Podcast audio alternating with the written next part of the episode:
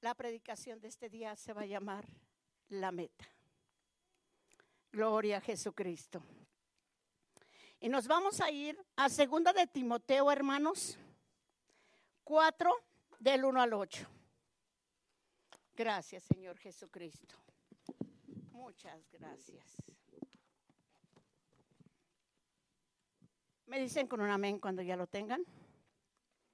Segunda de Timoteo 4, del 1 al 8. Y dice así, te encarezco delante de Dios y del Señor Jesucristo, que juzgará a los vivos y a los muertos en su manifestación y en su reino. Que prediques la palabra, que instes a tiempo y fuera de tiempo.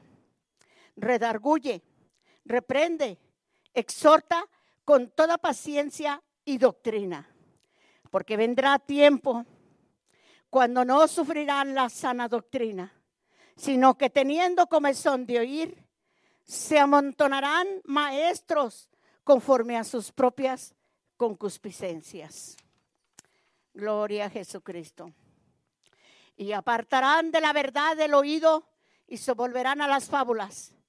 Pero tú sé sobrio en todo, soporta las aflicciones, a sobra de evangelista, cumple tu ministerio porque yo ya estoy para ser sacrificado y el tiempo de mi partida está cercano.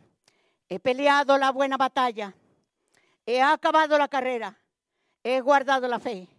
Por lo demás, me está guardada la corona de justicia, la cual me dará el Señor juez justo en aquel día. Y no solo a mí, sino también a todos los que aman su venida. Pueden sentarse, mis amados hermanos. El tema de este día lo he titulado La responsabilidad de todo cristiano es terminar su carrera y llegar a la meta. Hoy vamos a estar hablando de metas. El mundo entero cada vez que se llega el mes de diciembre, que se acaba el año y empieza un nuevo año, casi la mayoría de las personas quieren proponerse hacer algo y siempre están diciendo, bueno, este año voy a bajar de peso, bueno, este año voy a comer así, bueno, este año voy a tener esto, este año, y empiezan a hacer planes. Mis amados hermanos, el apóstol Pablo, a través de su propia experiencia, nos indica que en la vida de cada creyente cristiano debe haber una meta, un propósito por alcanzar, llegar a ser como Cristo. O sea, una de las metas principales es que podamos llegar a ser como Cristo. Ese es el primer lugar y el gran ejemplo que Dios quiere que aprendamos en esta noche. Y nos vamos a Filipenses 3, 7, 8 y 14. Y me dicen con un amén cuando ya lo tengan. Gracias, Señor. Señor Jesucristo. Pero cosas para mi gracia las he estimado como pérdida por amor de Cristo. Y ciertamente aún estimo todas las cosas como pérdida por la excelencia del conocimiento de Cristo Jesús, mi Señor, por amor del cual lo he perdido todo y, no te, y lo tengo por basura para ganar a Cristo. Dice, prosigo a la meta, al premio del supremo llamamiento de Dios en Cristo Jesús. Hermanos, aquí el apóstol Pablo nos habla de que él terminó la carrera, él terminó la, meta y lo hizo de verdad. Diremos, bueno, pues él estaba ungido, no, hermanos, él era un hombre como usted y como yo, lleno de defectos, lleno de errores y más que nada persiguió a la iglesia de Jesucristo. Él amaba a Dios. Él tenía a Dios. No era un hombre común y corriente. No, era un hombre estudiado, preparado, tenía temor de Dios. Sin embargo, déjeme decirle a usted que él perseguía a la iglesia de Jesucristo porque creía que estaba en una falsa doctrina. era celoso de las cosas de Dios. Y él quería que se hablaran las cosas de Dios como era correcto. Y déjeme decirle, hermano, que así empezó a matar gente, hermanos en Cristo, los tomaba prisioneros, los llevaba para que los llevaran a sacrificar. Déjeme decirle que pasaron muchas barbaridades, muchas cosas con los primeros hombres que fueron salvos en ese tiempo. Déjeme decirle que cuando Pablo fue alcanzado por el amor de Jesucristo y vino a su vida, y vino y abrió el entendimiento de Pablo y entendió quién era Jesucristo. Déjeme decirle que a partir de esa fecha él estuvo padeciendo. Y todo lo que él había hecho en una manera u otra, ahora le iba a costar mucho, hermanos. ¿Por qué? Porque ahora los hermanos le tenían miedo. Ya ni siquiera le creían. Él decía que era cristiano, pero no le creían. Tenían miedo, no se querían acercar a él. Huían de él, se hacían a un lado. No era fácil, hermanos. Nosotros podemos decir, oh, pero Pablo, eh, Dios lo, lo llenó, lo ungió. Y... No, hermanos, era igual que nosotros. Él tuvo que buscar el rostro de Dios. Él tuvo que quitarse las escamas. Vinieron y oraron por él. Él tuvo que empezar el camino. Dice, nosotros muchas de las veces, hermanos, nos hacemos metas o propósitos en la tierra y decimos, bueno, este año me voy a portar mejor en mi casa, en mi hogar, con mi familia. Déjeme decirle, hermanos, que es muy bueno que hagamos eso. Pero yo les voy a decir en esta noche, hermanos, que nosotros tenemos que tener buenas metas. Porque muchas de las veces nos formamos metas que no van conforme a la voluntad de Dios, sino que van, muchas de las veces nosotros guardamos atrás de nosotros mismos otros propósitos. Y dentro de nosotros mismos decimos que lo vamos a hacer para esto, pero a veces lo vamos a hacer dentro de nosotros con otro propósito. Un ejemplo, a lo mejor a usted no le pasó, pero me quiero ser rico o me quiero hacer rica, pero quiero porque le quiero demostrar a mi papá que yo también las puedo. Déjeme decirle, mis amados hermanos, que cuando yo no tenía a Jesucristo, yo quise hacer eso. Me propuse una meta sin Cristo. Y empecé yo a, a, tratar de ser más rica que mi papá. Nunca lo logré, hermanos. ¿Saben por qué? Porque no era la voluntad de Dios y no estaba en los planes de Dios. Hoy, mis amados hermanos, vamos a estar hablando de metas. La familia, hermanos. ¿Qué tan importante es la familia? Nosotros tenemos que reconstruir la relación en la familia. Tratar mejor a nuestros esposos. Tratar mejor a nuestras esposas tratar mejor a nuestros hijos. Los hijos forjarnos una meta también para tratar mejor a nuestros padres. Recoger el cuarto, tirar las basuras, regalar unas flores, preparar la comida favorita del esposo, llevar a la esposa al lugar donde ella le gusta, comprarle algo que a ella le agrada. Déjeme decirle, hermanos, aún los hermanos en Cristo, debemos también tratar de estar con ellos. Pero déjeme decirle, hermanos, que en esta noche nosotros estamos hablando de la familia. ¿Cómo podemos mejorar nuestra relación en la familia? Podemos hacer un proyecto. Apúntelo y dígale en esas palabras, en esa carta. Apúntelo, hermano porque es bíblico apuntarlo. Ahorita usted lo va a saber. Déjeme decirle que Dios quería que escribiéramos las cosas. ¿Para qué? Para comprometernos nosotros con, con su palabra, para comprometernos nosotros mismos y para poder lograrlo, lograrlo, hermanos. Es la voluntad de Dios que usted trate bien a su esposo. Es la voluntad de Dios que usted trate bien a su esposa. Es la voluntad de Dios que trate bien a sus hijos. Es la voluntad de Dios que los hijos traten bien a los, a los padres. Es la voluntad de Dios. Déjeme decirle, mis amados hermanos, que Dios quiere que los apuntemos. En este propósito, en nuestra meta, vamos a estar haciendo y escribiendo esto, hermanos. Yo vengo a invitarlos en esta noche, hermanos, para que nosotros reflexionemos y pensemos en qué estamos mal, qué estamos haciendo mal, y lo pongamos en práctica, lo escribamos y luego lo partamos en dos o tres partes. Bueno, si yo no puedo hacerlo todo de un jalón, voy a empezar paso por paso.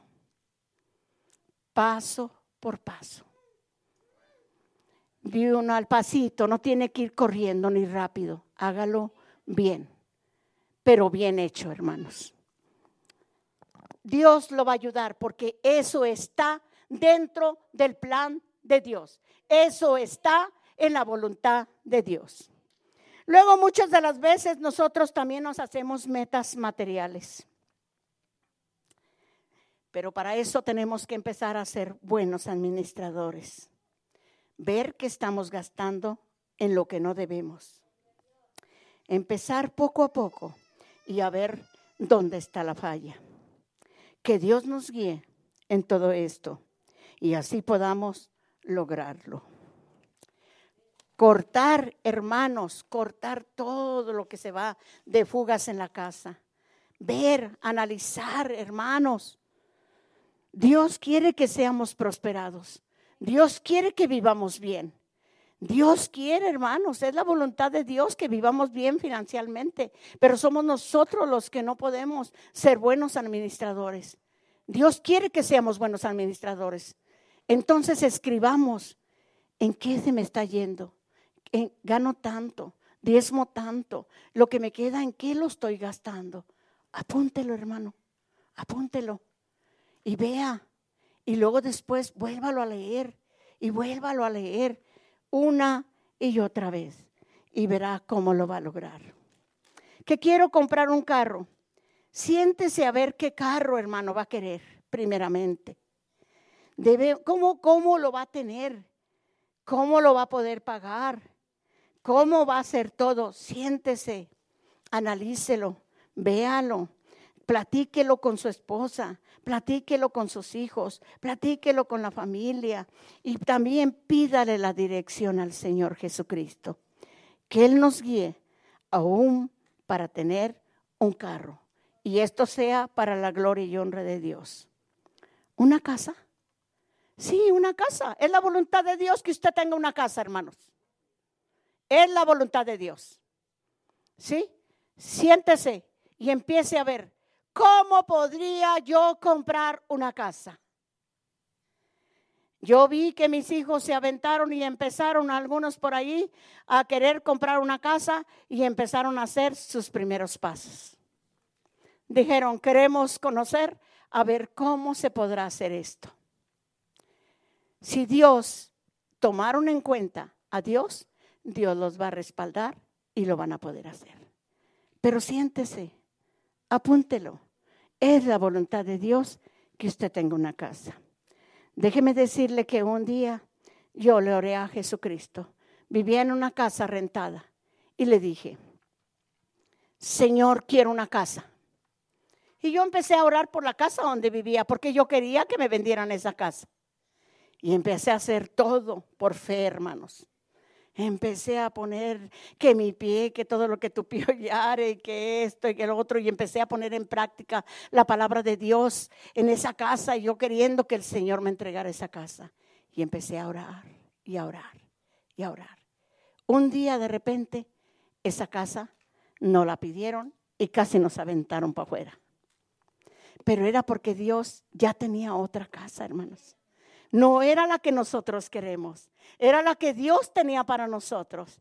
Y Dios nos trajo desde California hasta aquí el paso para tener una casa. Sí, hermano, esto es para que el nombre de Dios sea glorificado. Hagámoslo en la voluntad de Dios y vamos a poder tener una casa. Esa es otra de las metas. Limpiar tu casa.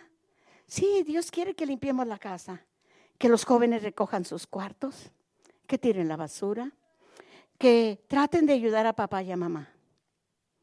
Sí, esa es una manera de honrar a Dios, pero también es una manera como Dios nos va a ayudar a cumplir esa meta. Dirá, ah, pero yo soy jovencita, yo tengo que vivir mi vida. No, no, no, no, no, no. Aunque usted sea un jovencito, también tiene que dar cuentas a Dios. Aunque usted sea un jovencito, también tiene que ponerse las pilas.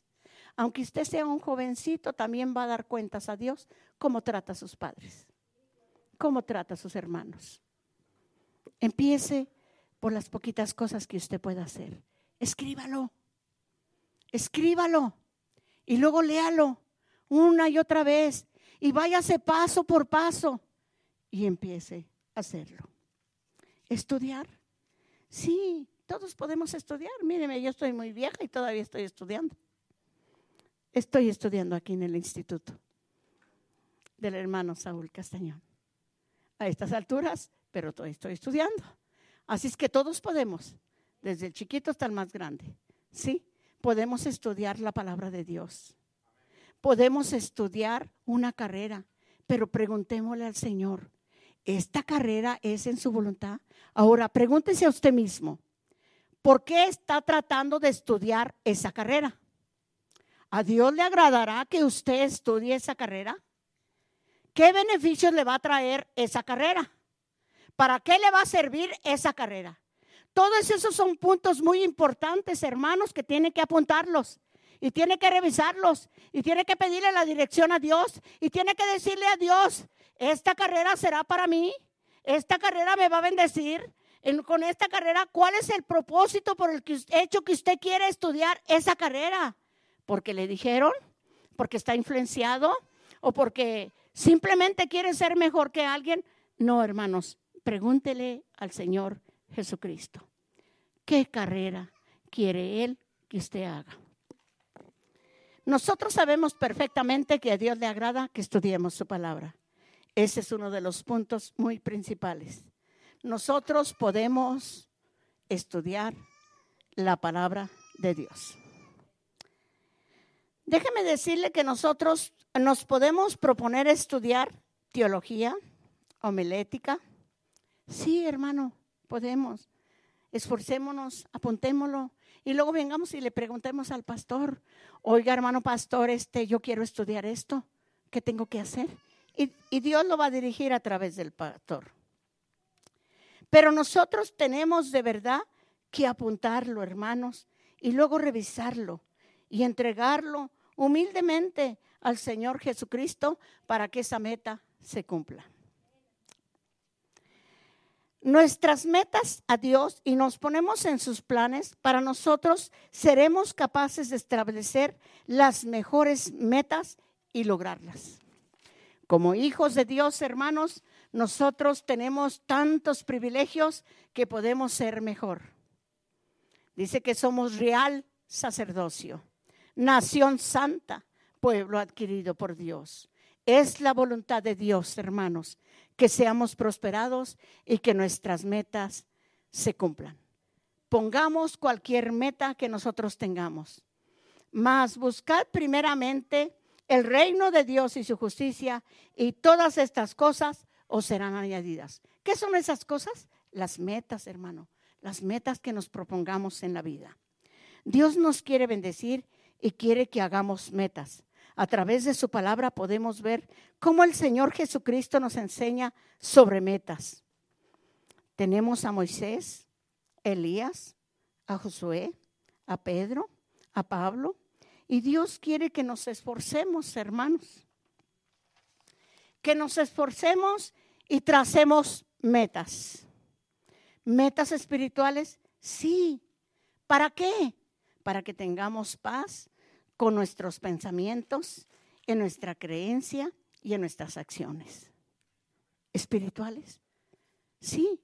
Orar, ayunar, leer su palabra, asistir a la iglesia, sí.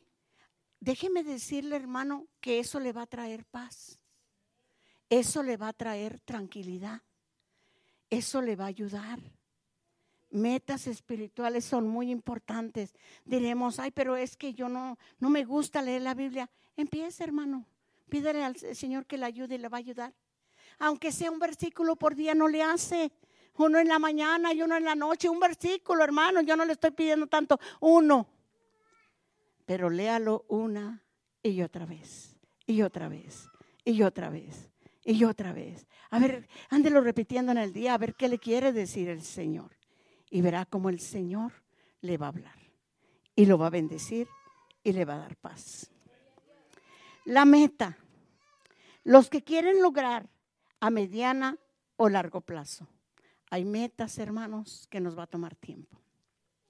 A veces nosotros queremos que nuestros hijos se salven, así al tronar de dedos, que nuestros seres queridos se salven y que sean sanados y que sean libertados. Todo lo queremos así al tronar de dedos y rápidamente y prontamente. Pero no, Dios tiene un tiempo y un momento. Escribamos y le preguntemos al Señor, ¿cómo tengo que orar para que mis seres queridos se salven?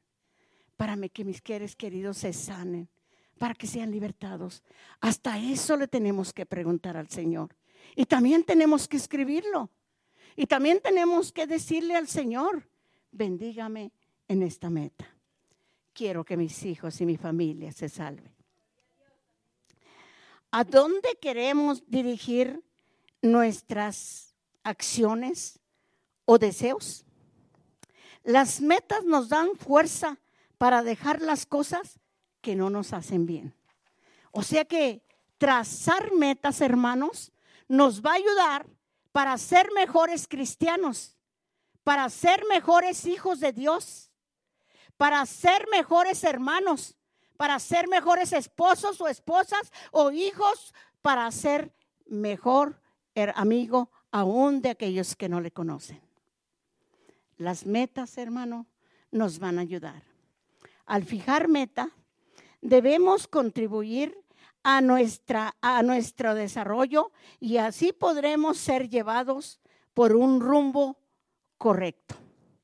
Con nuestras metas en nuestra mente es importante y así utilizar nuestro tiempo correctamente. Si planeamos y utilizamos nuestro tiempo con prudencia, el Señor nos bendecirá y podremos servir mejor. Hay metas que nosotros creemos que están bien.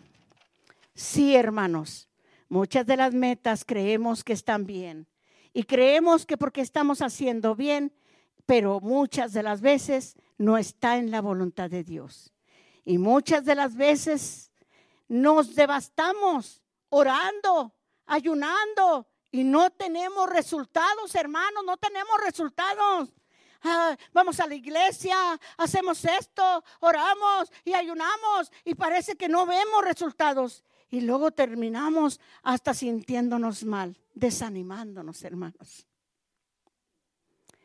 ¿Cómo podemos tener mejores resultados? Tiene que ser en la voluntad de Dios. ¿Cómo? Pidiendo la dirección a Dios.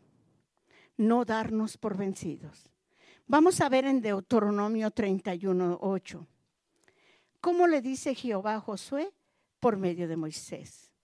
Y le dice así, Jehová va delante de ti, el Señor estará contigo, no te dejará ni te desamparará, no temas ni te, ni te intimides. Y Josué tenía una meta, y su meta era entrar en la tierra prometida. Pero no nomás entrar, conquistarla, tomar posesión de ella. Así nosotros, hermanos, nosotros debemos forjarnos una meta para, para poder que sea cumplida. Tenemos que conquistarla. Así como Josué entró a la tierra prometida y la fue a conquistar y luego tomó posesión de ella, así nosotros si empezamos escribiendo esa meta y empezamos a poner en práctica poco a poquito, poco a poquito, paso a paso, lo vamos a lograr. Y cuando menos acordemos, Va a estar hecho, hermanos, va a estar hecho. Nuestra esposa, nuestro esposo, nuestros hijos, nuestras hijas, todos vamos a estar mejor. Vamos a vivir una vida mejor porque Jesucristo es lo que quiere. Para eso vino a la tierra, para que nosotros pudiéramos vivir una vida mejor. No como el mundo entero, no. Dios quiere que vivamos una vida mejor. Una vida de calidad. Una vida de excelencia. Una vida de paz. Así quiere Dios que vivamos. Forjémonos una meta. Trabajemos en ella tomarla hasta cumplirla, retomarla cuantas veces sea necesario, leerla una y otra vez y otra vez hasta que lo logremos. Claro, todo con la ayuda de Dios, respaldándonos con su palabra. Sí, hermanos. También el apóstol Pablo nos indica que todo creyente cristiano está relacionado con este propósito establecido por Cristo mismo desde después de resucitar. Nos vamos a Efesios 4 del 1 al 16. No lo pueden leer todo, hermanos, porque yo nomás lo hice abreviado. Dios quiere que nos amemos, hermanos, sobre todo el amor. ¿Qué es el amor? A veces decimos, ay, pero es que ya no tengo amor por mi esposa. Ya no tengo amor por mi esposo, ya me aburrió. Me fastidia. Hermanos, el amor no es, no es una emoción. El amor es que usted desee el bien de la otra persona y que lo ponga en práctica y lo haga. Que usted haga el bien por la otra persona. Ese es el amor. Humildad. Tenemos que ser humildes. Aquí nos dice Pablo en la carta de los Efesios. Dice que nos perdonemos, que nos ayudemos, que nos unamos, que se quite de nosotros toda amargura, que perdonemos hermanos, que no seamos enojones, que no tengamos ira, que no seamos gritones ni maledicientes, que no tengamos malicia. ¿Cuántas de las veces andamos ahí con los malos pensamientos y hasta peleando porque yo estoy pensando mal de la otra persona? Y a veces ni siquiera es nada de eso. Por eso dice Dios, deja toda malicia. Que dejemos todos los malos pensamientos. Dejemos la ira, la maledicencia, que compartamos con el que tiene necesidad. Que desechemos la mentira, Muchas de las veces somos tan mentirosos que pasan los años y los años y los años y todavía seguimos siendo mentirosos, hermanos. Que Dios nos ayude, hermanos. La mentira, que nos renovemos en el espíritu de nuestra mente constantemente, hermanos. Que seamos mejores, que seamos humildes. Sí, hermano, Dios quiere y a través de su siervo el apóstol Pablo nos enseña. Esta también es una buena meta. El apóstol Pablo nos indica que todos, todos podemos lograrlo si dejamos que el Espíritu Santo nos guíe en este propósito o meta. En Efesios 3:19 nos dice así, Efesios 3:19, el amor de Cristo y de conocer el amor de Cristo que excede a todo conocimiento para que seáis llenos de toda la plenitud de Dios. El apóstol Pablo nos testifica que él lo logró. Lo podemos ver en segunda de Timoteo 4:7. Y dice así: He peleado la buena batalla. He acabado la carrera he guardado la fe.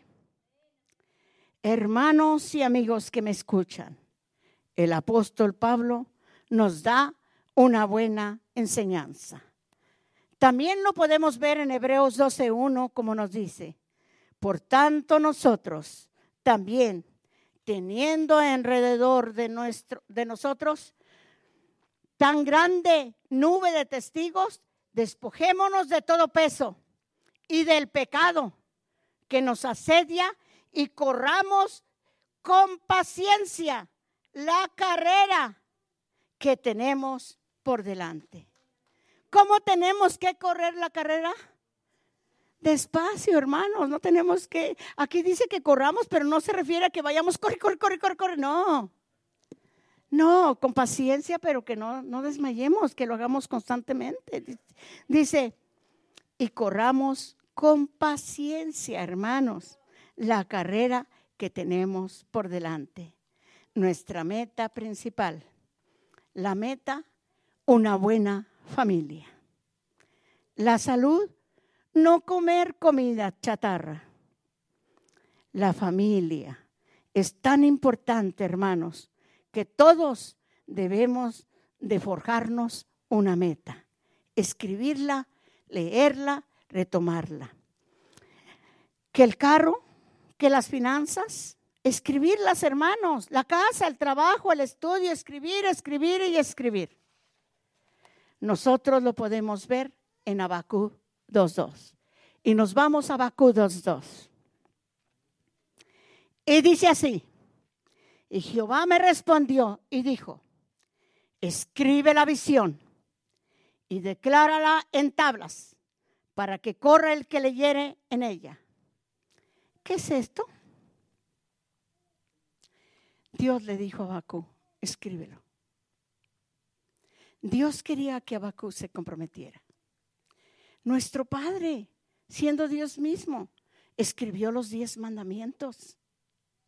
Él los escribió. Porque Él quería comprometerse a bendecirnos.